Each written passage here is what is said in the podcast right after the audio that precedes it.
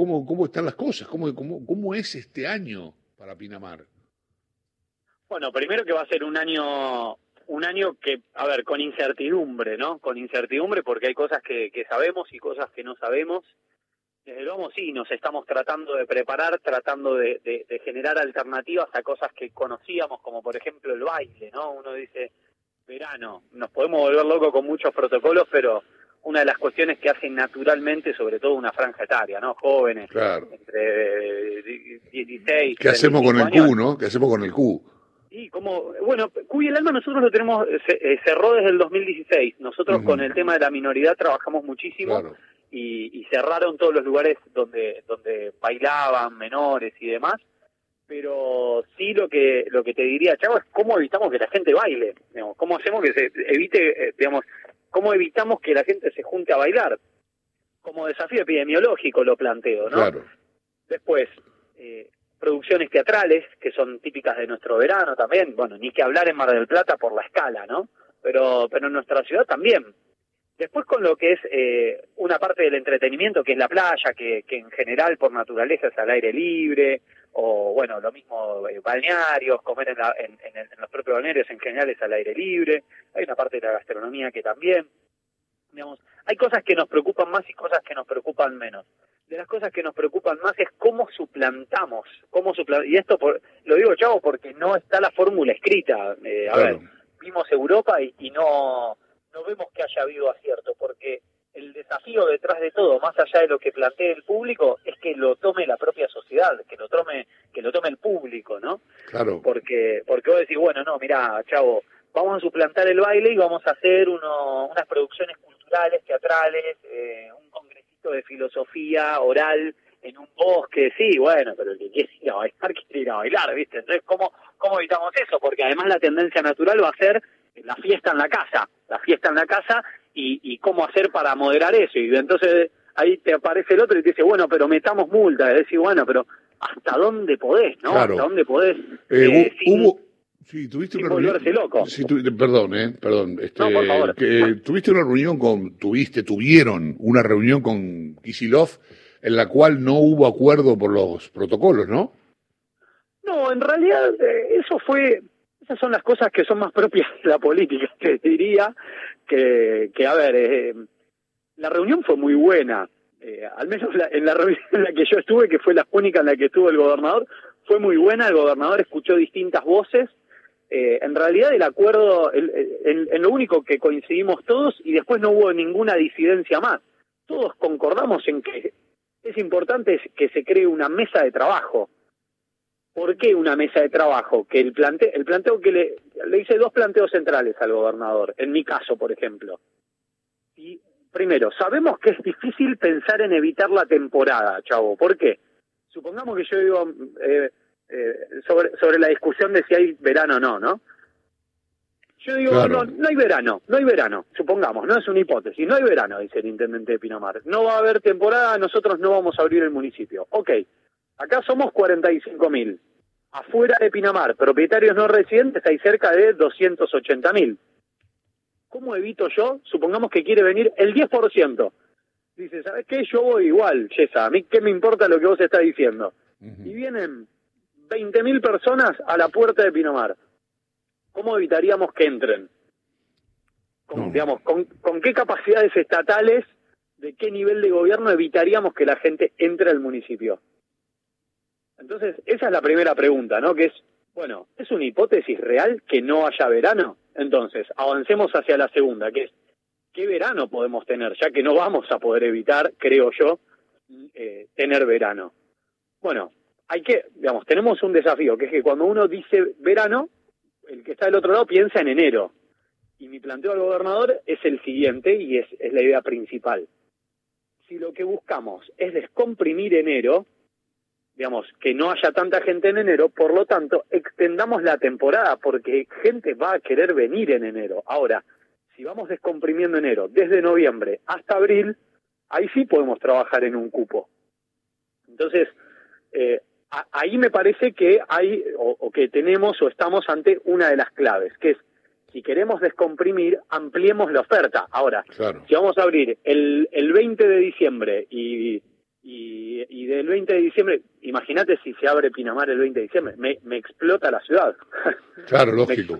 claro. Me explota la ciudad, ahí sí no hay, no hay capacidad que valga. Ahora, si vamos aflojando de a poquito, que bueno, nosotros empezamos a hacerlo con los permisos nacionales, la gente que puede ir entrando, digamos, no te cae todo el malón junto. Entonces, vas, van viniendo dos mil personas, tres mil personas, cuatro mil personas, la gente se acostumbra, vamos, vamos poniendo en práctica los protocolos, pues los protocolos son todos, son todos de manual, pero después el manual, chavo, hay que ponerlo en práctica. Entonces, ese fue el planteo principal del gobernador de nuestra parte, que es extender la temporada, extender el concepto de temporada. Y el segundo, que le planteamos al gobernador es, en virtud de cómo se dio el sistema de fases hasta ahora, en el caso de la costa atlántica, yo en Pinamar, pero no te voy a hablar de la costa atlántica en general, en Pinamar no tengo la misma situación en mi propio municipio.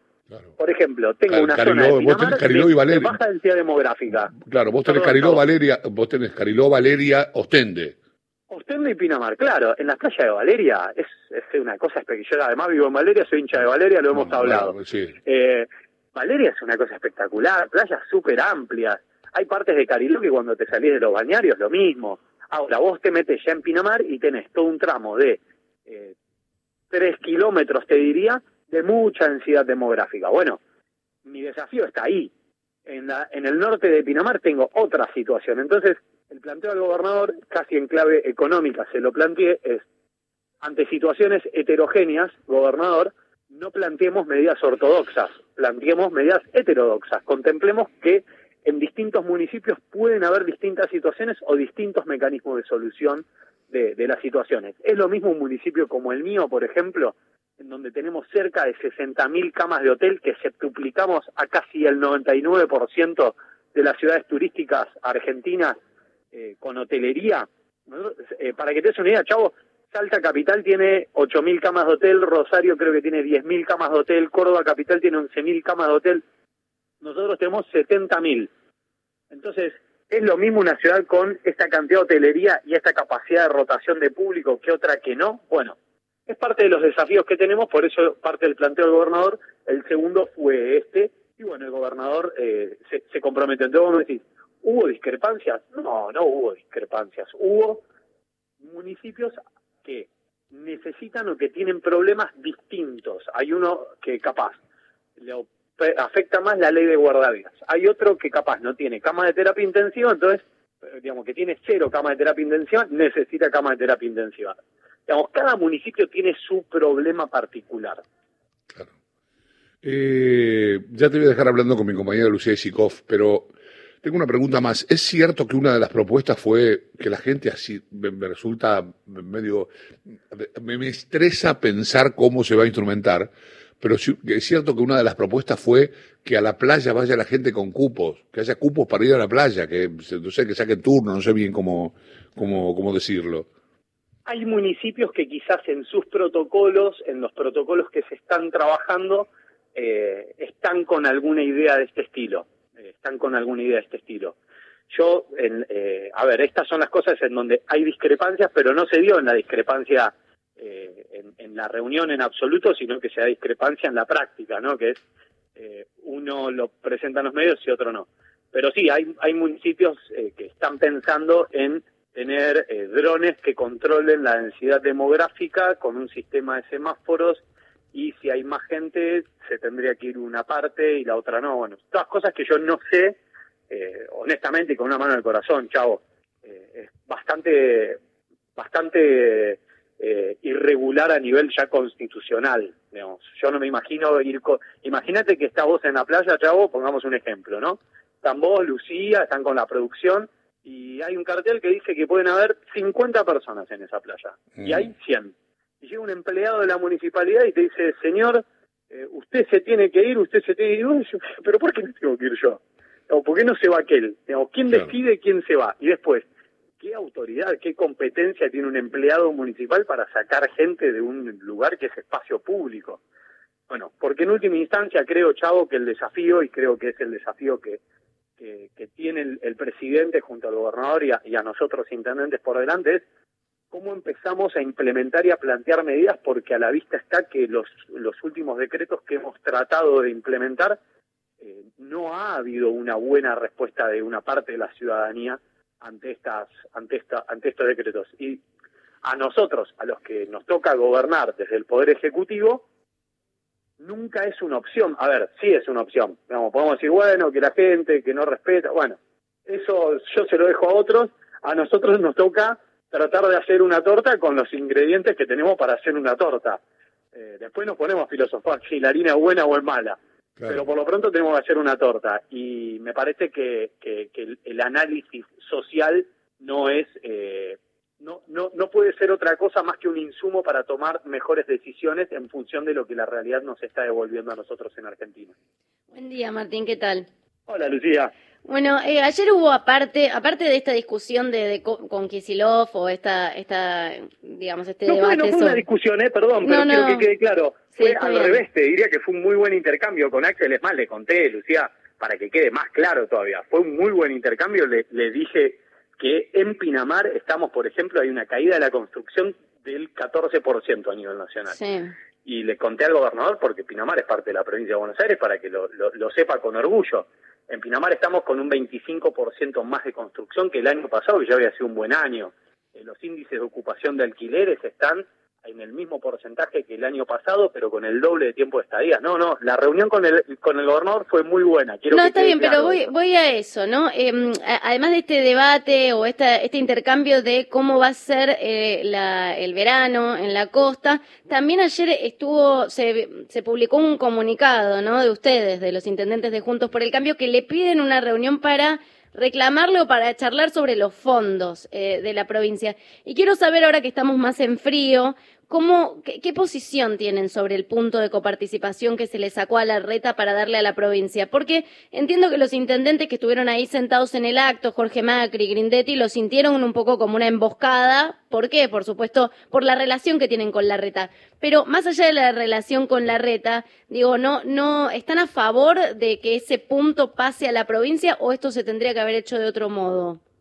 No, se tendría que haber hecho de otro modo, por supuesto, que, que es el, un punto de coparticipación extra para la provincia es, es extraordinario y es una muy buena cosa. Eh, la propia María Eugenia Vidal lo había peleado en su momento, después se había retraído, ahora Axel lo peleó. Claro que estamos de acuerdo con eso, pero Lucía, no podemos desconocer. Mira, y, el mejor paralelismo es lo otro que pasó ese día el reclamo de la policía, ¿era legítimo o no? Sí, era, a ver, eh, protestaban y, hasta el propio Bernie reconocía que era un, tema importante, ¿no? El reconocimiento salarial para la policía. Ahora, la policía tomando o, casi queriendo tomar la Quinta de Olivos. ¿Correspondía o no correspondía? No, no correspondía. Por eso muchos intendentes juntos por el cambio nos solidarizamos. Yo quiero contextualizar esto para, para, para entender, porque digo, eran las, las dos situaciones en paralelo. Muchos intendentes nos solidarizamos con el presidente y, con el gobernador, bajo riesgo de que hay una gran parte de nuestro electorado que mm. piensa que nosotros somos unos tontos por confiar y creer en la palabra del presidente. Y lo que pasó minutos después de que nosotros o muchos de nosotros nos solidarizáramos con el presidente, con un minuto de distancia entre que le mandó un WhatsApp a Horacio Rodríguez Larreta y la conferencia de prensa, la Argentina se enteró que le iban a sacar un punto de coparticipación a la ciudad de Buenos Aires. Lo que a nosotros nos preocupa, primero, es el mecanismo de toma de decisiones. Digamos, que así, de la nada, de repente, y en un contexto en donde estaban hablando, estábamos hablando todos de inestabilidad institucional producida por esa protesta alrededor de la Quinta de Olivos, de repente la capital federal pasó a ser la culpable de que a la provincia de Buenos Aires le vaya mal. Eh, no hubo un proceso de discusión, eh, no hubo ni una mesa de trabajo, no hubo absolutamente nada, no se sabía absolutamente nada de cómo se iba a distribuir, cómo se iban a distribuir esos recursos en la provincia de Buenos Aires. Esa es una de las tantas cosas que de hecho ahora estamos viendo para ver si se puede discutir, si no se va a discutir, cuál es el criterio.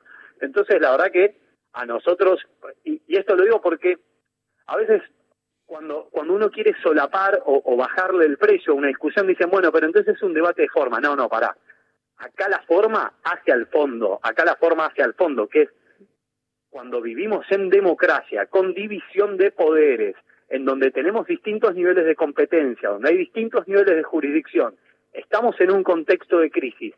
Claro que importa cómo uno toma las decisiones, claro que uno, claro que importa cómo uno toma las decisiones, mm. porque esa es la diferencia en el estilo, si uno gobierna con un estilo autoritario o si uno quiere construir en un contexto como el de la Argentina, en este contexto de crisis, de manera deliberativa. Pero además, honestamente, Lucía, creo que no hemos dado una sola muestra. Los intendentes, los intendentes, que es, digamos, de, quienes estamos hablando, Jorge Macri, Néstor Grindetti, Diego Valenzuela, yo, Julio Garro, Ezequiel Gali, todos los intendentes del, del PRO particularmente, no hay una sola muestra que, que pueda, que permita decir que nosotros no hemos sido eh, colaborativos y cooperativos en las mesas de trabajo con el presidente y con el gobernador. No hemos obstruido absolutamente nada. Es más, y si teníamos una crítica, la hemos hecho siempre de manera interna. Entonces estas son las cosas que a nosotros realmente nos, nos dejan perplejos y entendemos que ahora el que tiene que mover es el presidente, porque, porque el que dinamitó esa relación y esa confianza fue el presidente, no nosotros. Martín, eh, a ver, yo honestamente discrepo con, con, la apreciación de que, de que fue de repente, porque la realidad y las pruebas y los archivos muestran que no fue de repente, que es un tema del que se venía hablando y que incluso el presidente lo anunció en la campaña. Pero no es acá donde quiero detenerme, sino en lo curioso que me resulta a mí, que estoy fuera de la política, eh, lo curioso que me resulta que, que estés en contra de una medida que seguramente podría, o que seguramente no, seguramente este, no puedo usar el potencial después, que podría beneficiarte, digamos. Eh, no, no, no estoy en contra. El punto extra para la provincia lo celebro. Sí, porque además es la devolución. Lo que no surge, perdón, lo que no surge como consecuencia, Chavo, es al no existir esa mesa de trabajo, al, no existir esa mesa de trabajo en donde decimos, che, a ver, por ejemplo, chavo, ¿alguien revisó cómo son las cuentas del gobierno nacional a ver si no le sobra un punto? al gobierno nacional. Todos aceptamos naturalmente que es la ciudad de Buenos Aires. no, está bien, pero ¿sabes qué pasa? Efecto mediático, pero, eso es por efecto mediático. No, pero está bien, pero le, está bien, pero le, habían sacado este, casi dos puntos a María Eugenia Vidal para dárselos a la ciudad este, le, traspasaron la policía, le dieron lo que necesitaban para la policía y le dieron más que eso, le dieron casi el doble. En todo caso, se lo habían sacado la provincia de Buenos Aires, se lo habían sacado que no? Nacional. Pero te, invito a revisar los diarios de la época, que incluso María, María Eugenia Vidal eh, habló de una cosa judicial y no sé qué le dieron, porque después no, no habló más. Pero la, realidad es que. del fondo de conurbano. La es que me acuerdo perfecto. Bueno, pero pasó de 1,40 a 3,70. Martín. Los fondos que fueron a la ciudad fueron del propio gobierno nacional que cuando traspasa a las fuerzas federales de seguridad, también va con sus recursos. Exactamente, pero le dio el doble de los recursos que necesitaba. Pero eso no se lo sacaron a la provincia de Buenos Aires, se lo sacan del propio gobierno nacional. Por eso te digo, es importante establecer estas mesas de trabajo. Y te digo de vuelta, chavo, porque no te... Es más, ¿sabes las ganas que tengo? Yo ayer me fui a dormir deprimido, chavo, por lo que está pasando en nuestro país. Y vos decís, bueno, no, Martín, no coincido, porque... Yo, yo anoche me fui a dormir preocupado porque el sistema de toma de decisiones en el que estamos hoy, la verdad, a, muchos nos preocupa. claro, pero ¿sabes qué pasa? Yo también me fui a dormir. Sobre todo los que hemos adoptado una, una postura moderada de diálogo en, en estos meses para darle confianza al presidente en un contexto muy delicado, no te voy a mentir, chavo, y estás en todo tu derecho y, y ojalá que estemos equivocados, chavo pero hoy somos cada vez más los que estamos preocupados por el rumbo del gobierno. A ver, Martín, yo me, Martín, yo me fui a dormir y luego abrí acá diciendo que me fui a dormir muerto de miedo por lo que puede pasar en el país.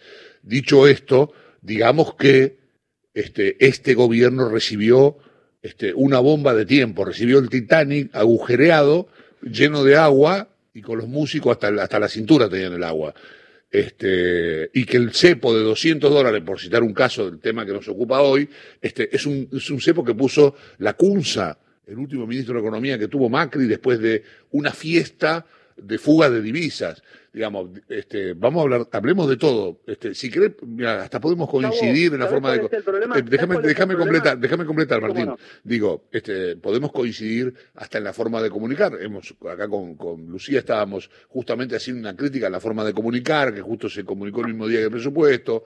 Este, qué sé yo, puede haber maneras que con las que estemos vos y yo de acuerdo, y yo no esté tan de acuerdo con el gobierno. Ahora, sacar los pies del plato eh, que, que Juntos por el Cambio saque los pies del plato de la situación actual, me parece cuanto menos, este, a ver, iba a decir una canallada, pero me parece una palabra un poco fuerte. Me parece cuanto menos este, una falta de autocrítica que me, realmente me da, me da hasta pudor ajeno. No sé si soy claro con lo que estoy diciendo. Digo, acá, acá son... No sé, no, sé, no sé particularmente por quiénes lo decís, Chavo, porque... Eh, por el gobierno, que, por el gobierno que hicieron, Martín. no, por el gobierno que hicieron. Capaz hay una noticia que me perdí. No, Martín, no hicieron, Martín, hicieron un gobierno que fue deplorable, fue un papelón el gobierno, fue el peor gobierno de la democracia. Fue un desastre el gobierno. esas siempre son percepciones, yo no estoy de acuerdo. Ahora, lo que sí te puedo decir sobre, sobre el contexto actual, Chavo, sí, sí lo que, lo que sí creo, de vuelta, como lo de la semana pasada, son decisiones importantes. No ha habido un de las personas que estamos en función de gobierno que no le hayamos demostrado al presidente que puede dialogar con nosotros, que puede conversar con nosotros. ¿Qué pensamos? Y ahora, vos pensás con una mano en el corazón que estas fórmulas que el CEPO ya quedó claro en distintos gobiernos, del de la propia Cristina, del propio Mauricio Macri, y ahora Alberto, que evidentemente no es por ahí la salida, no es por ahí la salida, porque son soluciones macroeconómicas que no terminan de contemplar, que en el país hay gobernadores, que en el país hay intendentes, que hay vecinos. Entonces, estas son las cosas en donde cuando, si seguimos con la tesitura o con el paradigma de que acá, en la Argentina, el que nos salva es un presidente, esto es como la selección argentina que estamos esperando todo el tiempo que Messi haga la jugada de Maradona. No va a pasar, o puede no pasar, o puede pasar, pero no podemos vivir todas las cosas de nuestra vida como si tuviera una persona tuviera que estar haciendo la jugada maradoniana todas las fechas. También hay que laburar. Entonces, nosotros estamos para laburar. Se pueden hacer mesas de trabajo, pero el que tiene que hacer ese movimiento es el presidente. Si es por nosotros, nosotros ya hemos demostrado que estamos para sentarnos en, mesas y laburar, pensar cómo podemos eh, coordinar, organizar. Lo de la Quinta de Olivos de la semana pasada, yo te lo tomo, chavo, pero es mentira. ¿Sabes por qué? Porque ni siquiera sabían cómo esos fondos se iban a utilizar en la provincia de Buenos Aires. Se tomó de manera intempestiva. Todavía no se sabe si se va a distribuir por CUD, si va a haber un porcentaje que va a ir a los municipios, qué porcentaje va a ir a la fuerza, qué porcentaje va a ir a infraestructura. ¿Sabes por qué? Porque se hizo de manera improvisada, chavo. Nosotros eso lo sabemos. Después en lo mediático lo discutimos de una manera, de otra manera, pero acá lo que está faltando es que nos sentemos seriamente de todas las fuerzas políticas a discutir qué cosas podemos hacer con un presidente que diga, miren, yo creo en esto y voy a hacer esto, a los que les interese acoplarse, ¿qué les parece? Armamos una mesa de laburo. Y el que piense que, legítimamente o no, que, que todo lo que esté haciendo está mal, no hay ningún problema, lo discutiremos en el lugar pertinente pero dennos la chance de trabajar juntos. No es posible hoy, no es mm. posible, chavo, y no por nosotros, porque nos enteramos como todos por la televisión de cosas importantes para nuestro país y que nos afectan, nos afectan presupuestariamente, financieramente hablar en la vida social y económica de los argentinos. Martín, a mí me interesa tu opinión, más allá de este tema, sobre la oposición hoy, porque sos uno de los pocos intendentes que se reunió en los últimos días con Mauricio Macri y Macri, bueno, tiene una, una postura muy rupturista con esta carta de luz u oscuridad. Eh, ¿Cómo lo ves hoy vos a Macri? ¿Lo ves candidato? ¿O qué pensás de la interna de Cambiemos? Contame más o menos tu opinión sobre eh, varias cosas que pasaron en estos días. La carta de Macri Monzó llamando a mm, Macri a jubilarse, a, diciendo que a decir que lo nuevo es otra cosa, que Juntos por el Cambio tiene que ir por otro lado. ¿Cómo, cómo haces? ¿Qué evaluación haces de todo esto? Oh, siempre me pareció de mal gusto. La gente que manda a jubilar a otros eh, a través de los medios me parece una cosa de mal gusto de la política. Primero porque la política a quienes nos apasiona, eh, a ver, a mí me apasiona la política y, a los que nos apasiona la política eh, no necesariamente hace falta ocupar un cargo. Entonces esa cosa de, mandar a jubilar gente es una cosa muy horrible. Le pasaba a la propia Cristina cuando había terminado su, su, última presidencia, ¿no? Que había gente del propio espacio que la mandaba a jubilarse son cosas de mal gusto, porque a los que nos apasiona algo no, no está bueno que digamos, chavo, ¿sabes qué no hable más de fútbol? Che, pará, ¿por qué? A lo sumo no lo hago en la radio, pero en mi casa, ¿por qué no puedo hablar? Eh, eso, eso en primer lugar, la verdad que no, no, no coincido con, con la gente que jubila gente, porque después eh, en democracia ni que hablar, cada uno eh, está legitimado y es legítima cualquier pretensión. Segundo, no, no, no percibí de ninguna manera que Mauricio esté pensando en, una candidatura de ningún tipo. Sí, muy, muy preocupado por la situación económica y de la seguridad en la Argentina. Además del coronavirus, hoy es un tema que nos preocupa a todos los gobernantes y, especialmente lo vi preocupado por eso porque, a ver, después, eh, Chavo, podés rebobinar para atrás, ver eh, responsabilidades, pero en lo que es el presente es algo realmente preocupante ver cómo vamos a salir. Por eso estas son las cosas en donde, en donde creemos que el presidente Alberto Fernández tiene una oportunidad para intentar trabajar en equipo con todos y que no sienta que eso es algo que depende solamente de él. Estas son las cosas en donde a mí me decís, ¿cuál es la diferencia entre moderados y el, el, que no es moderado temperalmente, eh, digamos, de manera eh, temperamental, temperamentalmente, digamos, puede ser que diga, no, no, yo no voy a... Para mí el temperamento de la moderación tiene que ver mucho más con la emocionalidad de aceptar que es necesario trabajar juntos.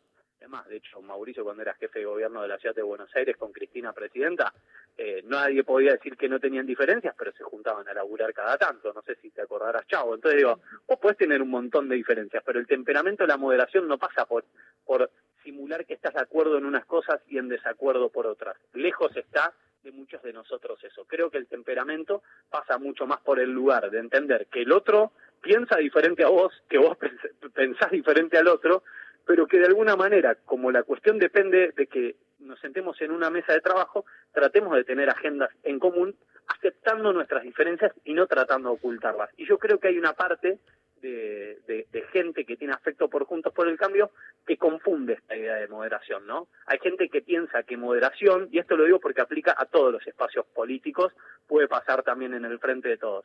Hay gente que piensa que la moderación es que tenés que estar de acuerdo en unas cosas y tenés que estar en desacuerdo en otras. Pero eso es ideológico, si vos estás a favor de eso, no tenés que dejar de estar a favor de eso sencillamente para parecer moderado. La moderación pasa mucho más por el temperamento, como esta conversación, intercambio que tuvimos con el chavo. Chavo, después de esta conversación, ¿vos dejarías de comer un asado conmigo? No, nos seguiríamos comiendo un asado, conversaríamos y ¿cómo terminaría en definitiva? Que vos pensás una cosa y que yo pienso la otra, pero lo hicimos con muchísimo respeto, ¿no? Sí, a ver, perdón, yo tengo estas discusiones con amigos, con mi mujer, este, no... Por eso, yo lo que digo no, No, tengo, no me, a ver, a mí mismo...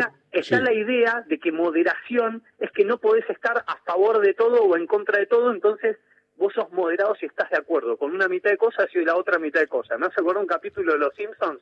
No sé si se acuerdan que eh, está el rey Salomón, que es Homero, y se están disputando a Bart Simpson. Entonces, un poco en joda, a propósito de la moderación, dicen, bueno, entonces si se lo disputa uno, se lo disputa el otro, córtenlo al medio, medio bar para uno, medio bar para el otro. Eh, mm. La moderación yo no acepto que sea eso. Creo que la moderación parte por, y que creo que hace a la maduración de la, a una maduración y a una madurez democrática que necesitamos para nuestro país, que es un desafío que tienen en España, en Francia, este, vemos el primer mundo. Sí. sí pone, pone, los debates parlamentarios. Poné los debates sí, no, termina los gritos. Martín, te tengo que dejar. Te tengo, Martín, te agradezco mucho, te, agradezco mucho el respeto en, disidencia, todo. Este, acá tenés un lugar siempre para expresarte. Te mando un gran abrazo. Muchas gracias, le mando un cariño enorme y gracias por, por esta conversación. Martín Yesa es el intendente de Pinamar pasó por Radio Nacional, por Rezo por Voz, Nacional, por Rezo